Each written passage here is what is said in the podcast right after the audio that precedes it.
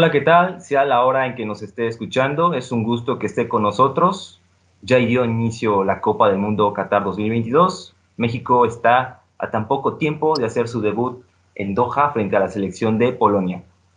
Y es que para este programa número 5 hemos traído a otro invitado muy especial para comentar lo que fue el partido de México contra Suecia y lo que se puede esperar de el tricolor en este inicio mundialista. Pero primero vamos a saludar a quienes seguramente ya debe de conocer.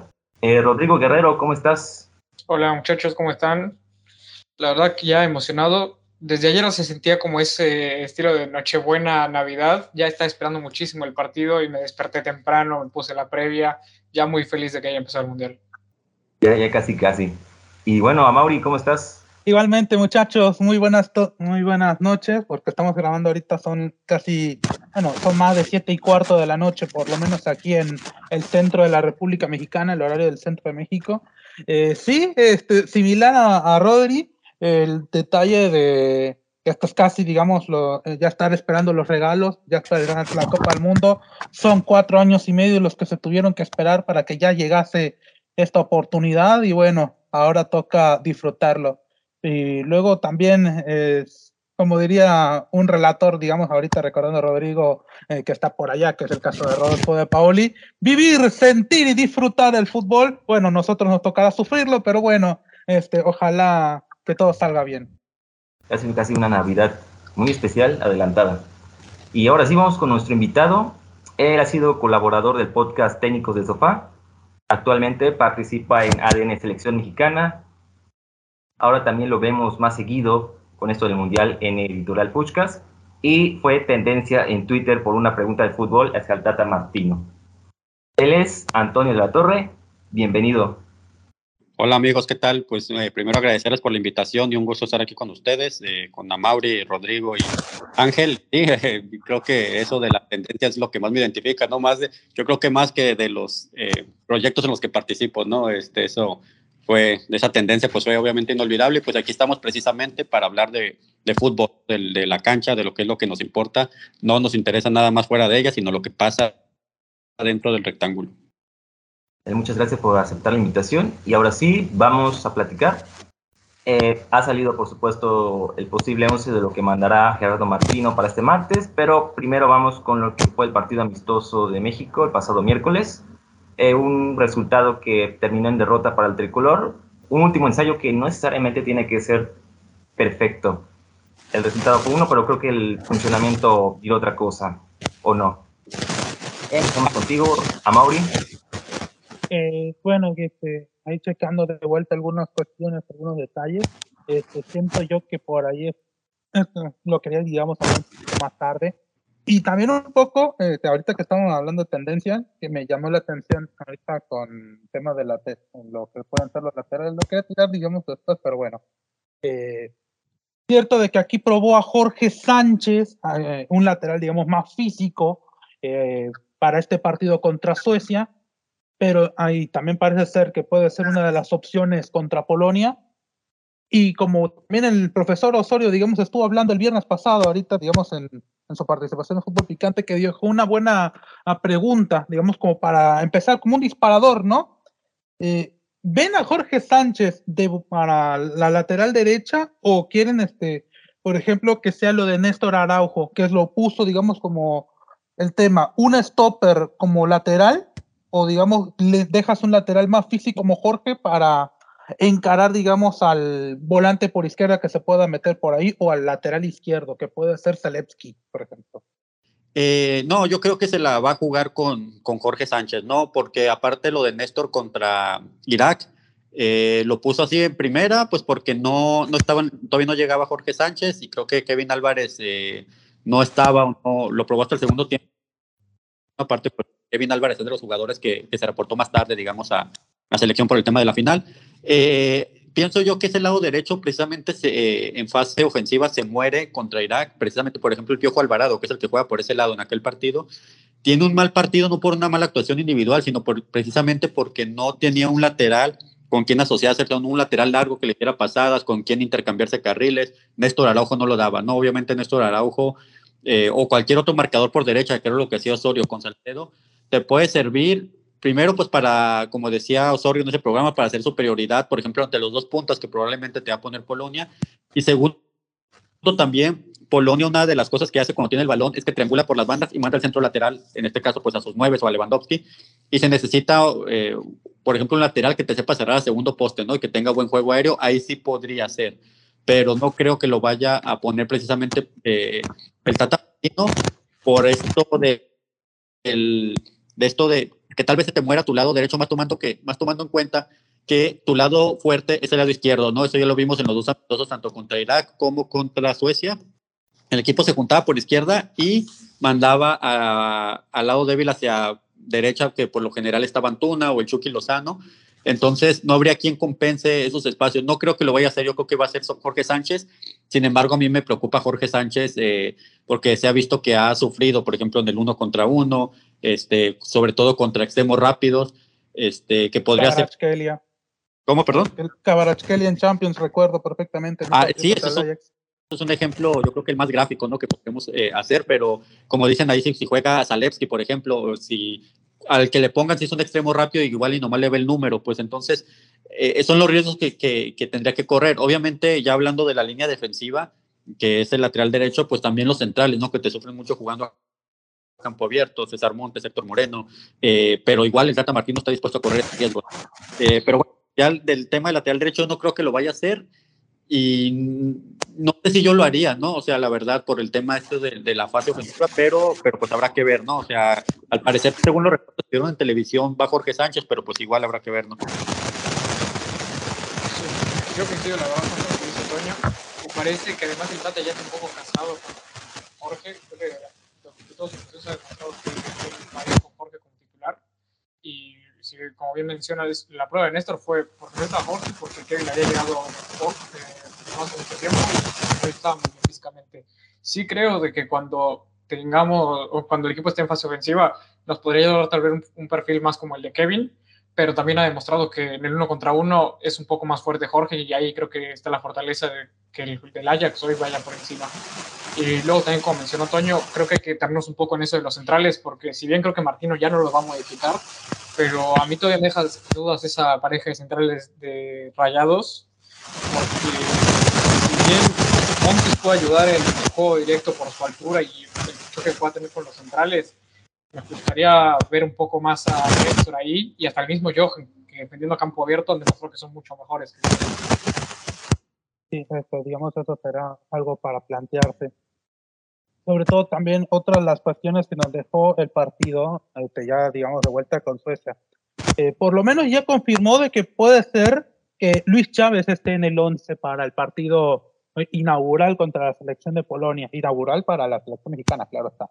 Pero este, y lo que será la configuración del centro del campo, que, que, que creo que Antonio hizo apunte, por ahí también a Rodrigo creo que se lo vi, de que puede ser Héctor Herrera y Edson Álvarez una de las posibilidades del centro del campo, o ven a otro perfil de futbolista eh, para que vaya de inicio. Eh, bueno, eh, voy, a tomar la palabra yo ya. Este, eh, híjole, es que como yo puse en mi, en mi Twitter, yo tengo opinión encontrada ahí, ¿no? O sea, primero porque Edson con eso vas a ganar en, juego aéreo eh, y contrarrestar un poco el juego directo, que es así como vas a jugar Polonia. De hecho, eh, de los tres rivales que tiene México, yo creo que el único donde el Tata Martino tiene la certeza de cómo va a jugar el rival es contra Polonia, precisamente porque no se ha salido desde que está este Makiewicz, el nuevo técnico de Polonia, que asumió precisamente a inicios de este año. No, no se salió esa forma de jugar, dos bloques de cuatro y juego directo a sus nueve, ya sea Robert Lewandowski o Arkadiusz Milik. Entonces, eh, con Edson Álvarez ganas en eso, pero vas a necesitar muchísimo peso con balón porque la, yo me atrevo a pronosticar que México va a tener entre un 70, 70 60, 70% de posesión de la pelota, entonces vas a dar mucha creatividad de balón para que no sea estéril tu posesión. Y ahí Edson Álvarez no te lo da. O sea, Edson, lo mejor Edson Álvarez es sin balón, es yendo a la presión, compensando espacios. Pero Héctor Herrera sí te da esa creatividad, pero una, se le vio muy falto de ritmo, sobre todo contra Suecia, fallando pases que pues, normalmente no los da así precisamente por su inactividad con el Houston Dynamo en la MLS y eh, en juego directo eh, pues no es tan bueno como Edson Álvarez, ¿no?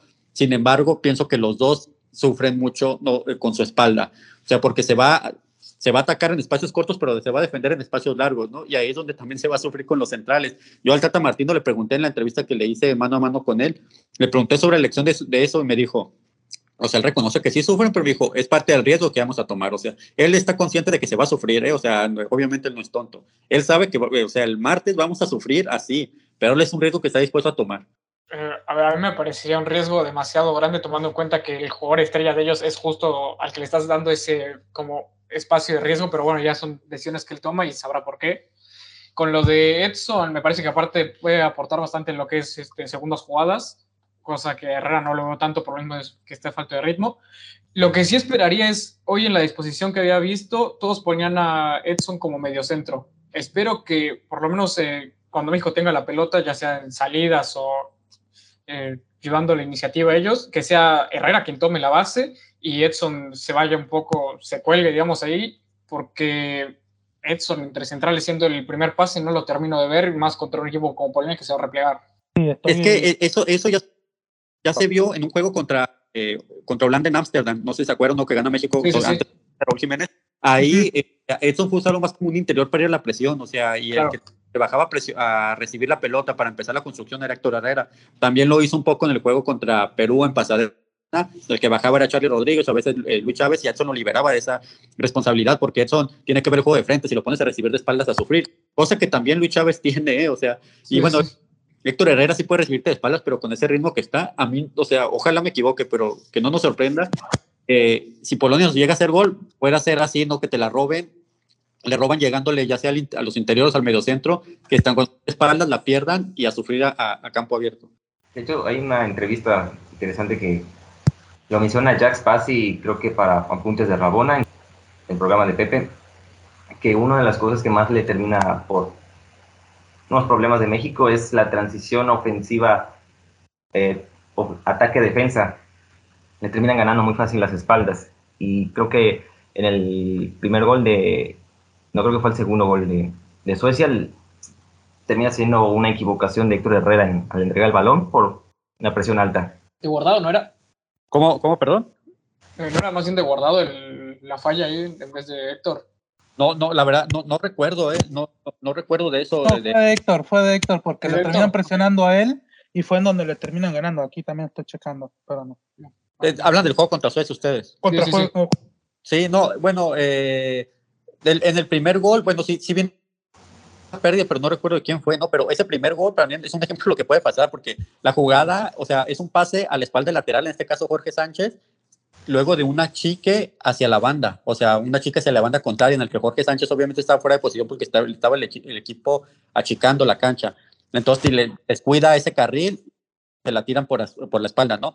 Eh, que es algo que puede pasar por otra colonia. De hecho, el juego que plantea Suecia es muy parecido. O sea, y, qué bueno que Suecia planteó el, partido, así es de lo que nos vamos a ver. Eh, creo que ese juego contra Suecia dejó buenas cosas en cuanto al ataque posicional se refiere, que es una fase del juego en la que, en la que más nos vamos a ver vistos, obviamente el ataque posicional y la transición ataque-defensa, ¿no? Esas dos fases del juego son las que más, eh, en las que más, más, más escenarios vamos a ver en el partido este contra Polonia, pero, pero pues habrá que ver también el medio campo, porque por ejemplo, si se va Charlie Rodríguez, pierdes quién te junte el equipo a través del pase, ¿no? Porque por ahí vi comentarios en Twitter que decían, no, Charlie no ha hecho nada. Tal cual, Es que su labor o sea, la labor de Charlie, o sea, es precisamente eh, jugando en la base y juntando el equipo a partir del pase, ¿no? Que viaje junto. Eso es una labor importantísima de, Charlie.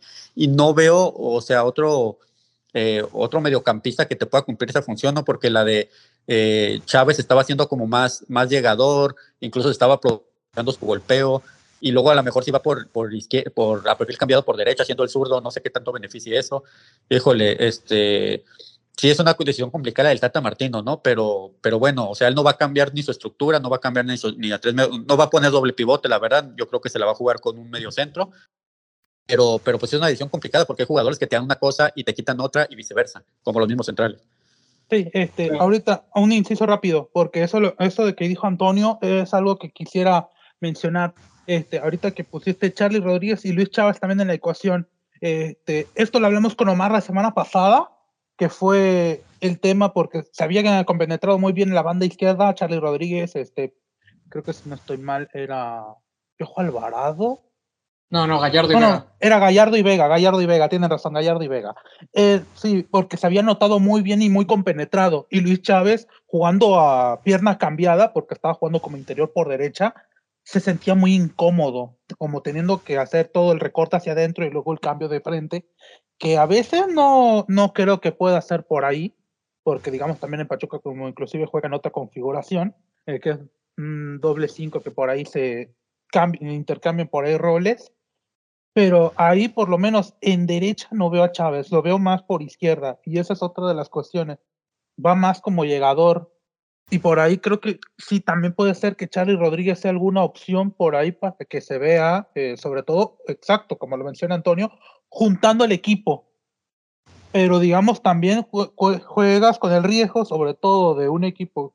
Sí, ahorita hay que también mencionar la dinámica de Héctor Herrera, eh, de la, o más bien la falta de dinámica que luego puede llegar a tener en, algunos momentos, sobre todo claves, Héctor Herrera, puede ser muy contraproducente porque juega, digamos, casi como un regista en selección, que es este, ese futbolista que va a ser más lanzador, pero también requiere dinámica. Y ahí Herrera, si bien tiene, es muy inteligente a la hora de querer sacar la pelota y tiene esos trazos largos que luego ayudan muchísimo también en Copa Oro, se lo recuerdo perfectamente y ha sido también parte de su carrera no sé si ahorita con esa falta de dinámica, los problemas de lesión que ha venido teniendo en el semestre en Houston Dynamo, sea de los indicados para, digamos, cumplir a rajatabla con eso. Eh, bueno, Héctor Herrera, eh, es que, bueno, obviamente Héctor Herrera por, por cuestiones de la edad ha perdido ese, ese de vuelta, ¿no? Ese box to box que, que hicimos, tal vez eh, está viendo un poco de arranque, ¿no? y no sé ahora con el, con el falta de ritmo ese regate también que, esa conducción con regate que te aportaba. Pero lo que sí es que también siempre ha tenido ese pie de lanzador, ¿no? Cosa que, por ejemplo, a Polonia una de sus debilidades es precisamente lo fácil que le pueden ganar la espalda a su línea defensiva, ¿no? Y ahí es fundamental. Tenemos a dos desmarcadores buenísimos, el Chucky Lozano, que va a ser el titular, obviamente, y Uriel Antuna. Eh, ahora, para tener desmarcadores hace falta quien los lance, ahí podría ser Héctor Herrera, incluso otro de los buenos lanzadores que tenemos es el Guti. Nada más que este, a él a veces le cuesta el. Pues a veces. Guti es un jugador de ritmo más bajo, pues. Tal vez el ritmo alto con el que se pueda jugar le cuesta, entonces no creo que va a iniciar. Ser Héctor Herrera, ¿no? Pero pues habrá que ver qué tanto se han ensayado esas interacciones, sobre todo, o de dónde va a partir.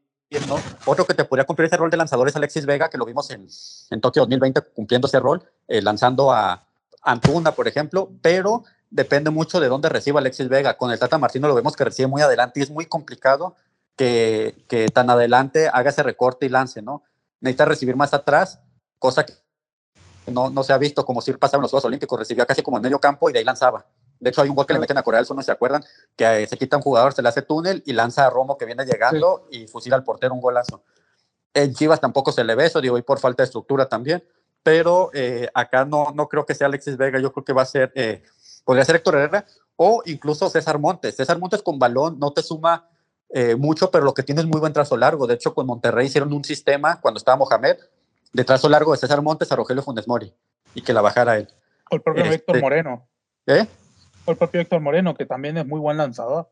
Héctor Moreno se me hace más para, bueno, no, sí, sí tiene buen pie, pero se me hace más para construir con balón. O sea, de hecho, para mí el juego que da Héctor Moreno contra Suecia con balón me gustó, pero sin balón se me hizo horroroso.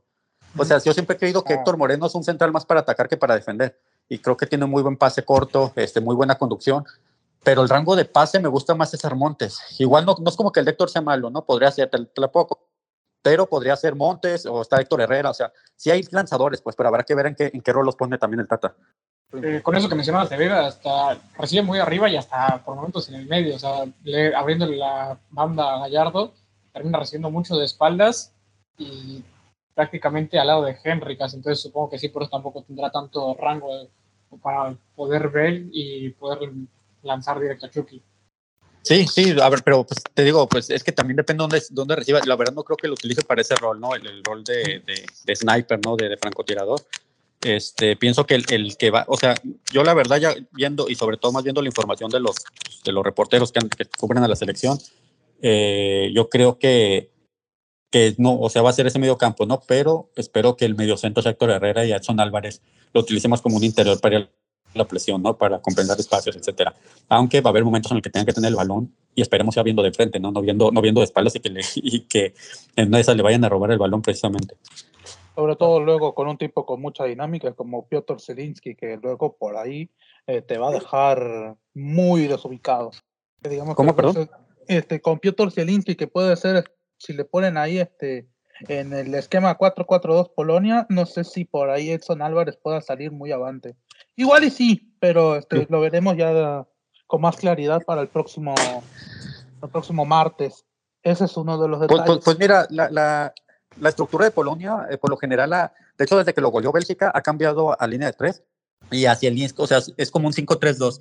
Y hacia el lo utiliza más como un interior, aunque si el lo que tiene es una polivalencia. O sea, si el te puede jugar de interior, de media punta, hasta por la banda. Eh, eh, pero yo creo que en, este, en esta estructura de, de, Polonia, yo creo que lo vamos a ver eh, el interior y adelante va a ser eh, Robert Lewandowski y Arkadiusz Milik, ¿no? Y obviamente este Zalewski de, por la izquierda, ¿no? Que se va a topar con Jorge Sánchez. Yo también, este, bueno, ahorita que mencionaba también el otro nombre también del 9, que eso puede ser para el segundo tiempo, ojo, no tanto para el primero, porque imagino Lewandowski, Milik, Piontek, eso es más para como un tipo ariete, sobre todo, que ya es más para rematar si encuentra alguna pelota este, que por ahí le llegan a construir o le llegue, digamos, de buena manera. Ese es uno de los detalles por ahí a, mencionar. Bueno, volviendo, digamos, a clave selección nacional. Otro de los detalles este, que pasó la prueba parece ser para titular, puede ser Uriel Antuna, porque demostró cosas muy positivas, sobre todo con lo que ya conocemos perfectamente, que es ese desmarque al espacio, eh, y que siempre puede complicar muchísimo al, al lateral izquierdo contrario, que puede sufrir, que ojalá, digamos, pueda hacer esa oportunidad, que también a veces puede ser más como un carrilero, luego que claro está, que así ha jugado en la Roma. Y el tema que creo que no quedó muy avante, el tema es Chucky Lozano, que bueno, que son casi estilos similares, Chucky, bueno, estilos similares, son muy similares, Chucky y Antuna, pero sabemos perfectamente que Lozano se desempeña mejor por banda izquierda. El problema es, está Alexis Vega. Es muy difícil que por el nivel, por lo menos visto amistosos, a Vega lo quites. Pero estamos hablando de Chucky, que es probablemente el futbolista mexicano en mejor estado de forma hoy. Uh, bueno, eh, a, mí, a mí Irving Lozano, digo, él, es diestro, ¿no? De, de, de, pierna diestra. A mí me gusta más por derecha, porque cuando le pusieron contra izquierda, que creo que fue el juego contra Perú, siento que le costó muchísimo, o sea, y más porque estaba recibiendo mucho al pie, o él no recibía al pie.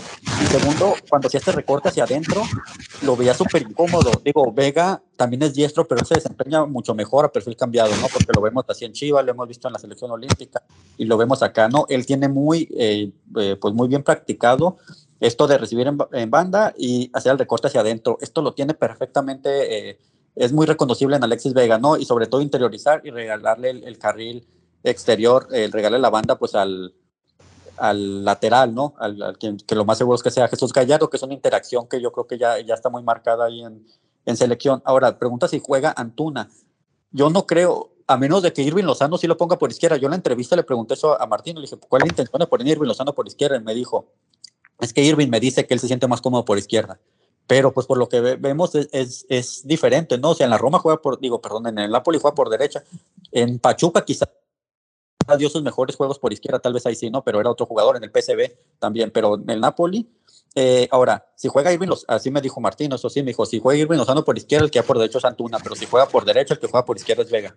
Entonces, la verdad, yo no, y yo no creo que vaya a sentar Alexis Vega, por supuesto, ¿no? Que Alexis Vega es el de la inventiva, al no estar Corona, el que el de la inventiva, el creativo, el, el, diferente, digamos, el resolutivo es Alexis Vega, pero, pero de lejos. Entonces, no, no creo, la verdad, que, que vaya Uriel Antuna, salvo en planes de partido muy específicos, por ejemplo, con Argentina, que te achica mucho la cancha, donde pues sí tira la línea mucho, o contra Arabia Saudita, que también es un equipo que ha intentado Para mí el partido de Antuna el otro día tiene un asterisco nada más y la toma de decisiones. Hubo momentos donde con su desmarque conseguía muchísimos metros, llegaba a acciones bastante buenas, pero después cuando tomaba la, decisión para el último toque, a mí me parece que se queda corto. Y el Chucky, en cambio, me parece un buen partido. Entonces, como mencionaba Toño, yo siento que Alexis Vega no, no lo va a mover.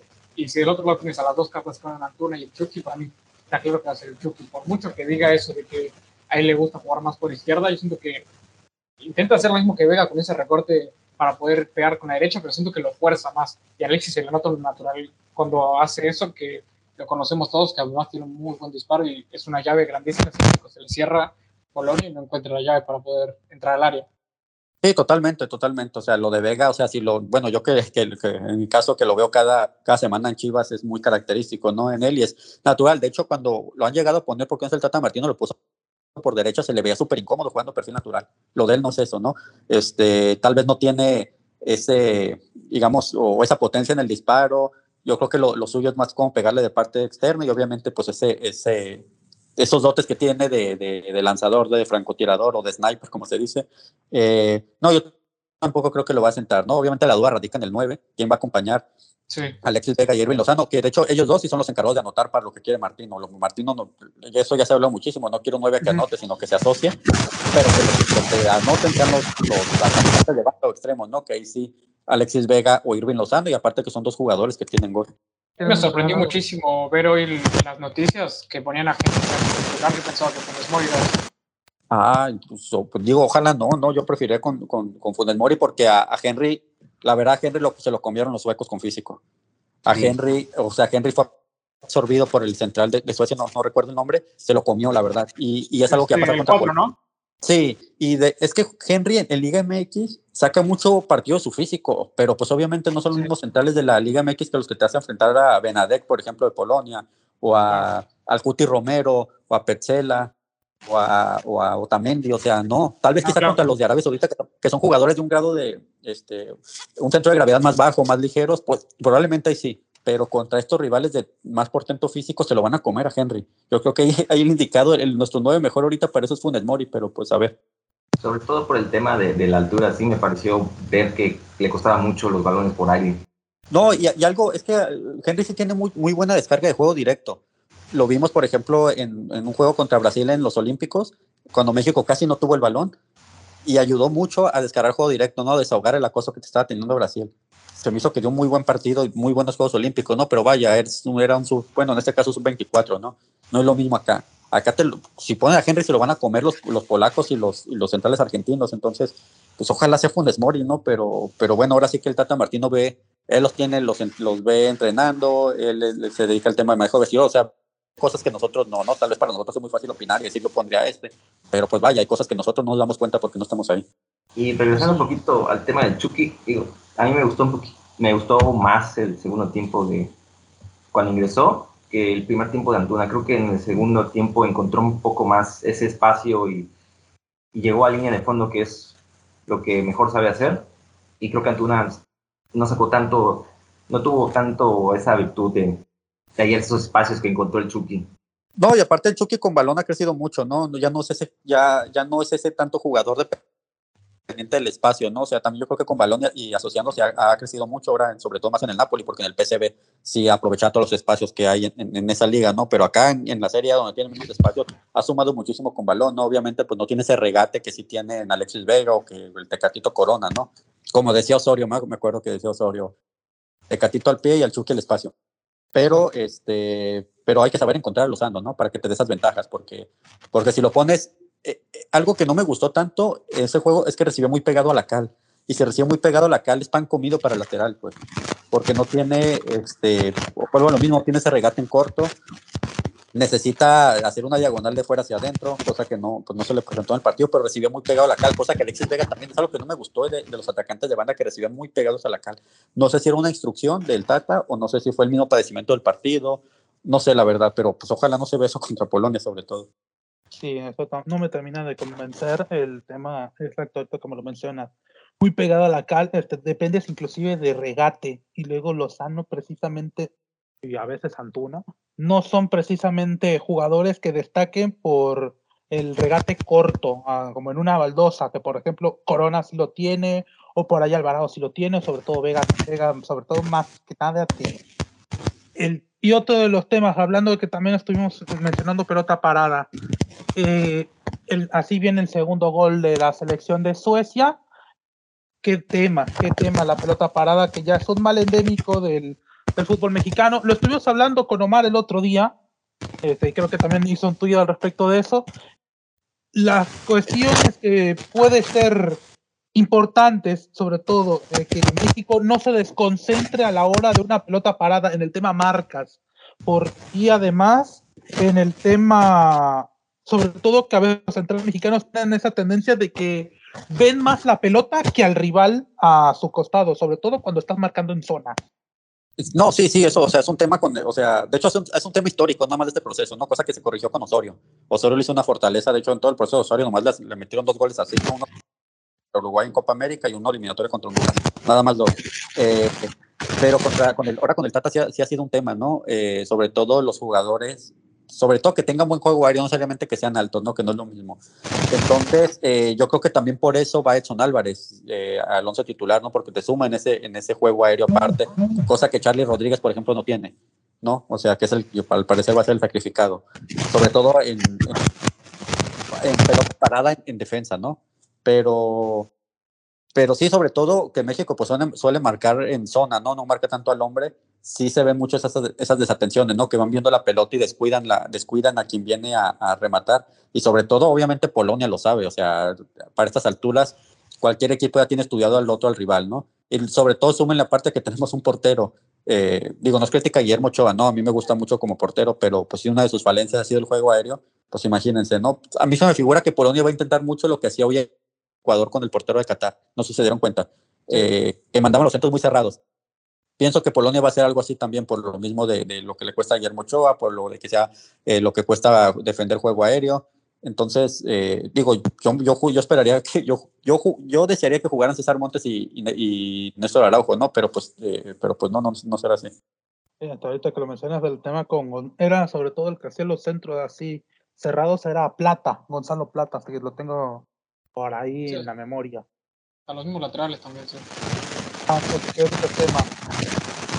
Y ya para, digamos, un poco cerrar algunas cuestiones, ahorita exacto el 9, eh, ya, digamos, damos por descartado un poco el tema con Henry, digamos, vamos a indagar un poco más. Bueno, esto, digamos, es más para hablar de un hombre que ha generado controversia, por decir de alguna manera, de todo lo que fue la actuación, de que ojalá por lo menos tenga algún minuto en el partido, porque digamos es un elemento que en el proceso eh, pintaba para ser el importante, pero por X o Y motivos que ya todo el mundo conoce, eh, no ha podido ser así.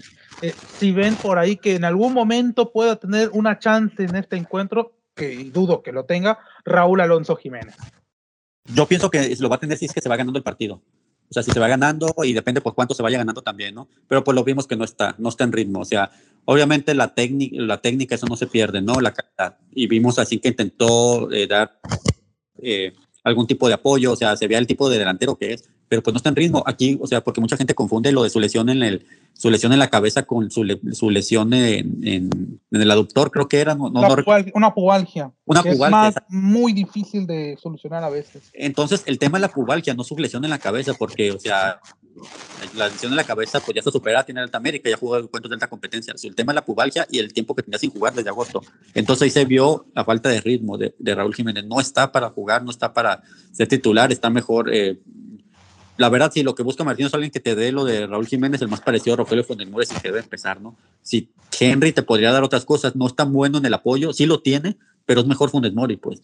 Entonces, yo creo que Raúl Jiménez, es que a Raúl Jiménez le respeta demasiado, le respeto mucho la y obviamente también por eso deja fuera a Santi Jiménez.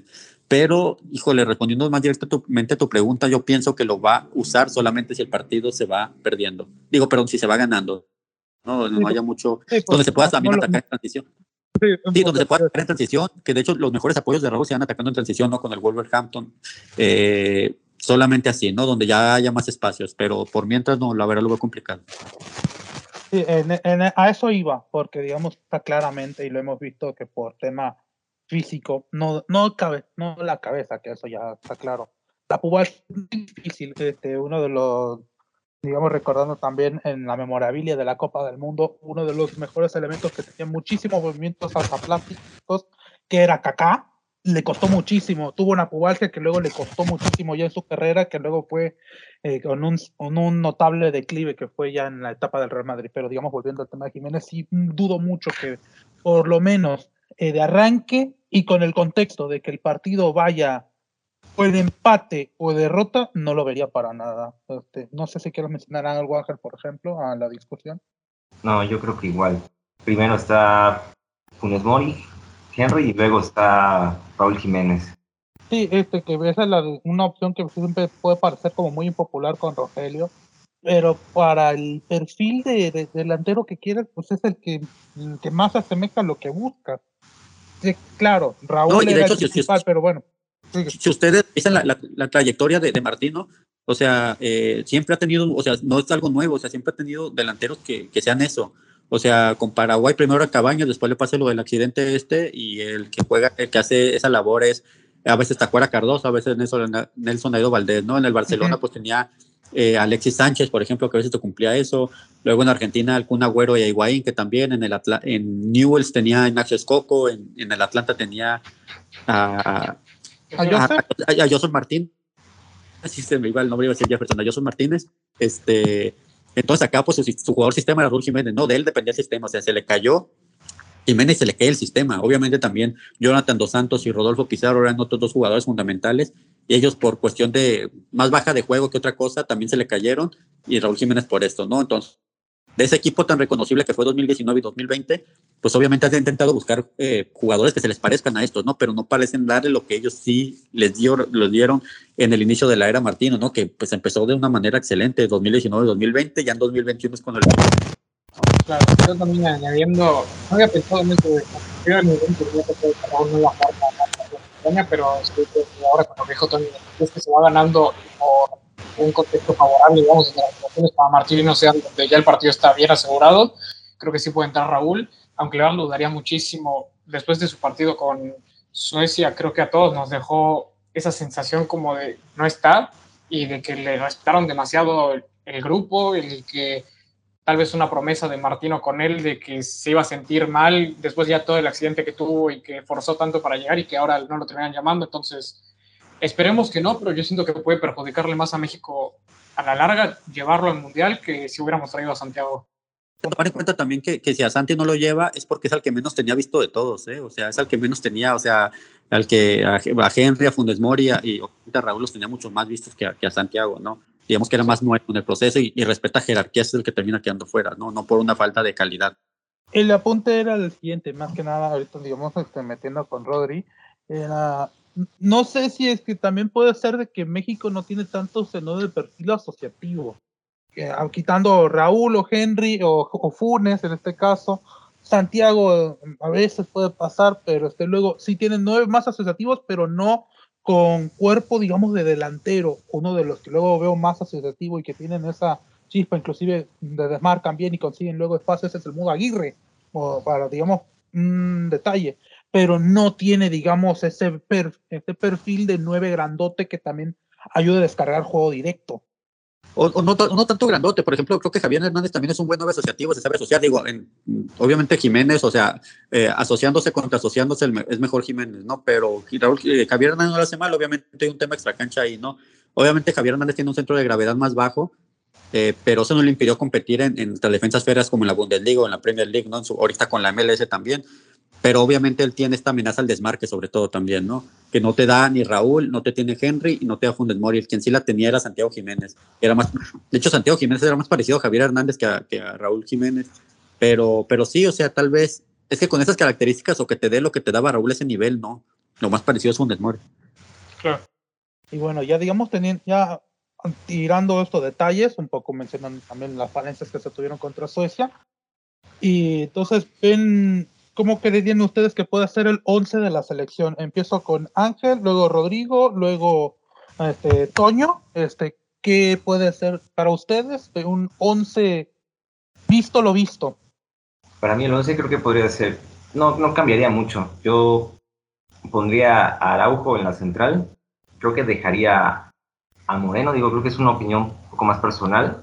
Me gustó más el segundo tiempo de lo que vi el partido interior y creo que en el medio campo sí está un poco más interesante para mí de lo que podría ser, creo que Edson Herrera, Herrera más como medio centro y Edson más como interior derecho y, y en la delantera creo que sí me cala lo de, lo de Funes ¿Rodrigo?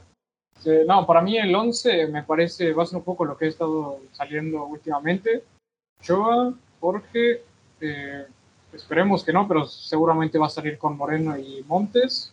Luego Gallardo, Edson, Chávez, Héctor y luego arriba Vega. Esperaría que Funes Mori, pero la gente está diciendo que Henry y Chucky creo que hay algunos que ya son inamovibles y me parece bien, pero yo hubiera pensado más que Charlie debería haber sido un imprescindible en el campo. Lo dije en su momento en Twitter, me cayó de todo, la gente me empezó a decir que no, que ellos no lo veían en la cancha y dijo, bueno, está bien, pero a mí me parece que es uno de los mediocampistas que no podían salir.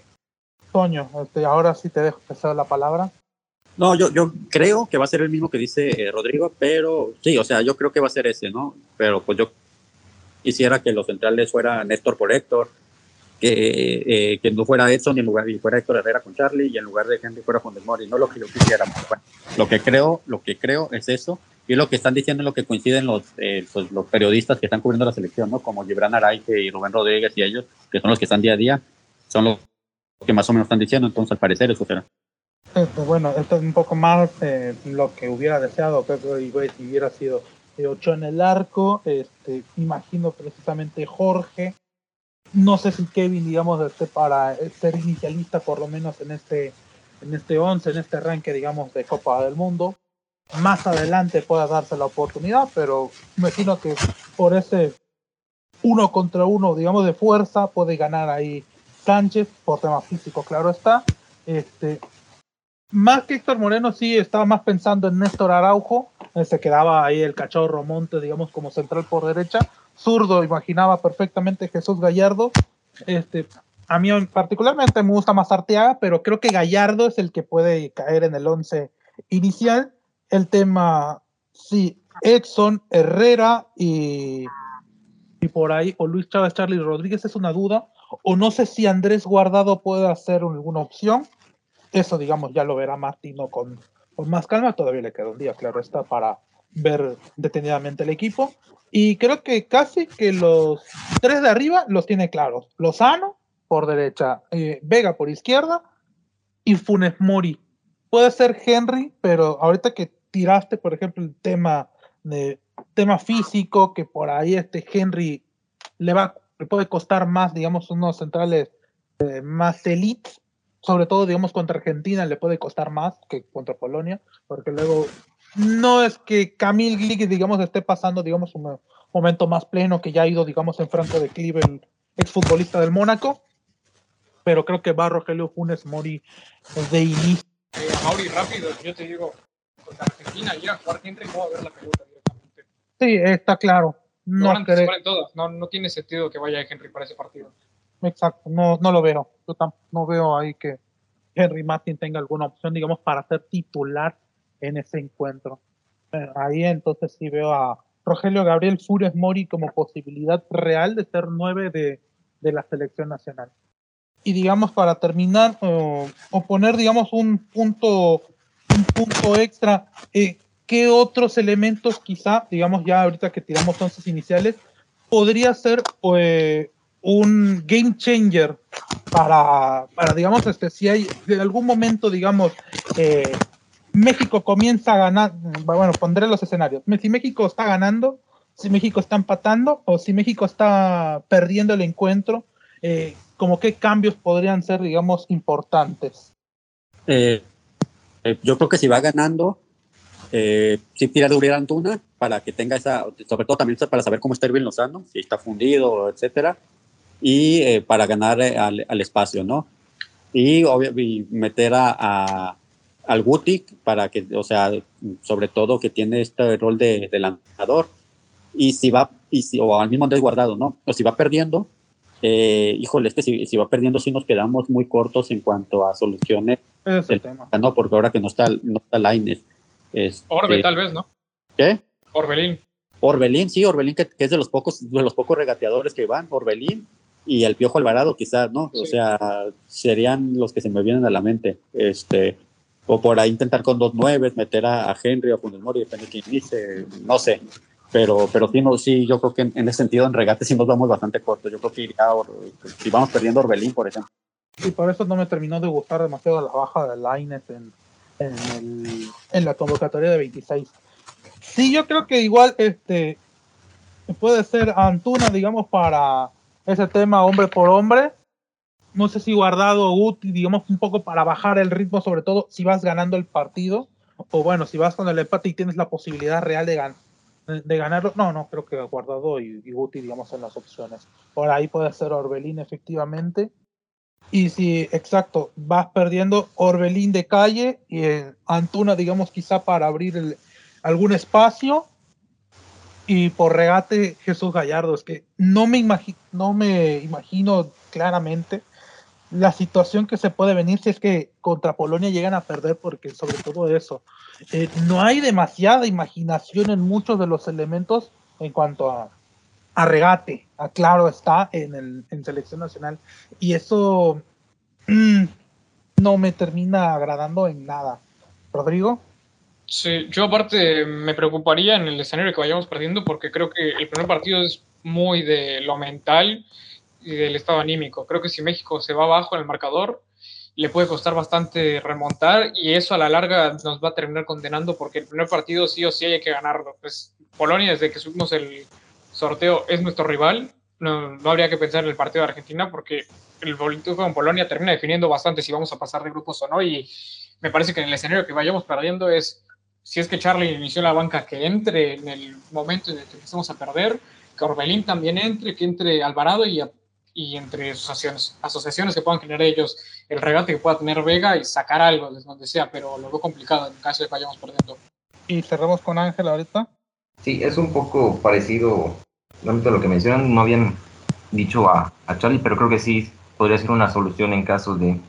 Y la verdad, digo, creo que no lo sé, creo que no veo tanto que se pueda ser tan complicado el tema de la remontada. Digo, creo que México podría ganar, pero para ofrecer soluciones creo que no, no, no debería de haber problema en este, en este partido. Sí pienso en el tema de lo mental, más allá de que tendría que creo que pasar una catástrofe para que México pierda y ahí sí arremar contracorriente en los demás partidos.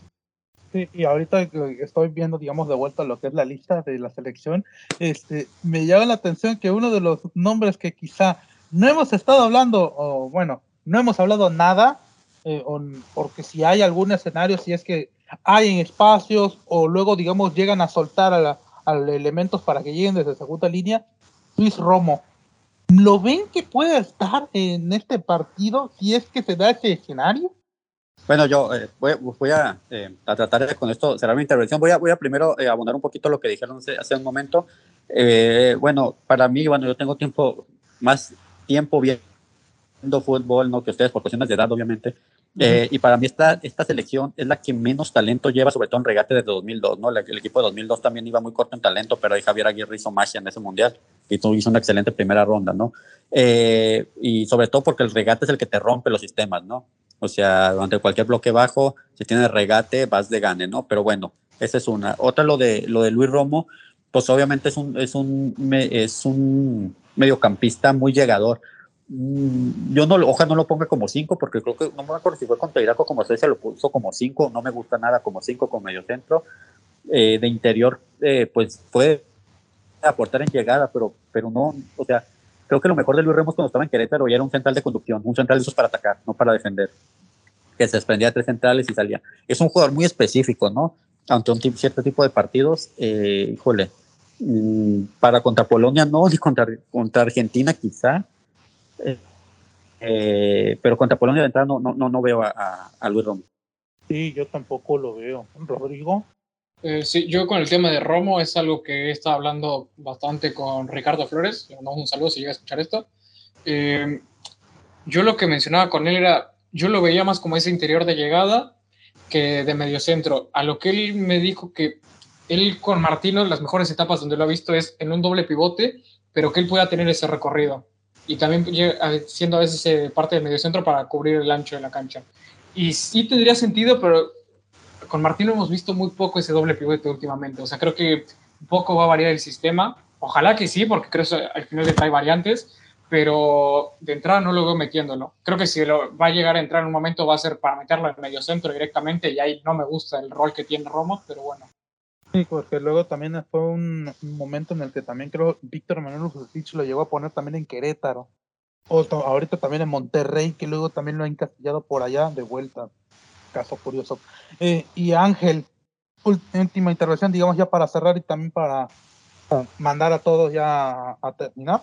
Sí, yo no, yo igual no, no hice mención de él por, por lo mismo. Digo, me parece que creo que en los dos partidos, más en el segundo tiempo de Irak, jugó más como ese medio centro y, y en este segundo partido contra Suecia también. La verdad, no, no, no entendí mucho lo que se entendía de ponerlo en esa posición. Creo que más se entendió un poquito más ahorita que lo explicó Rodrigo de tratando de hacer un poco más ancho a la cancha.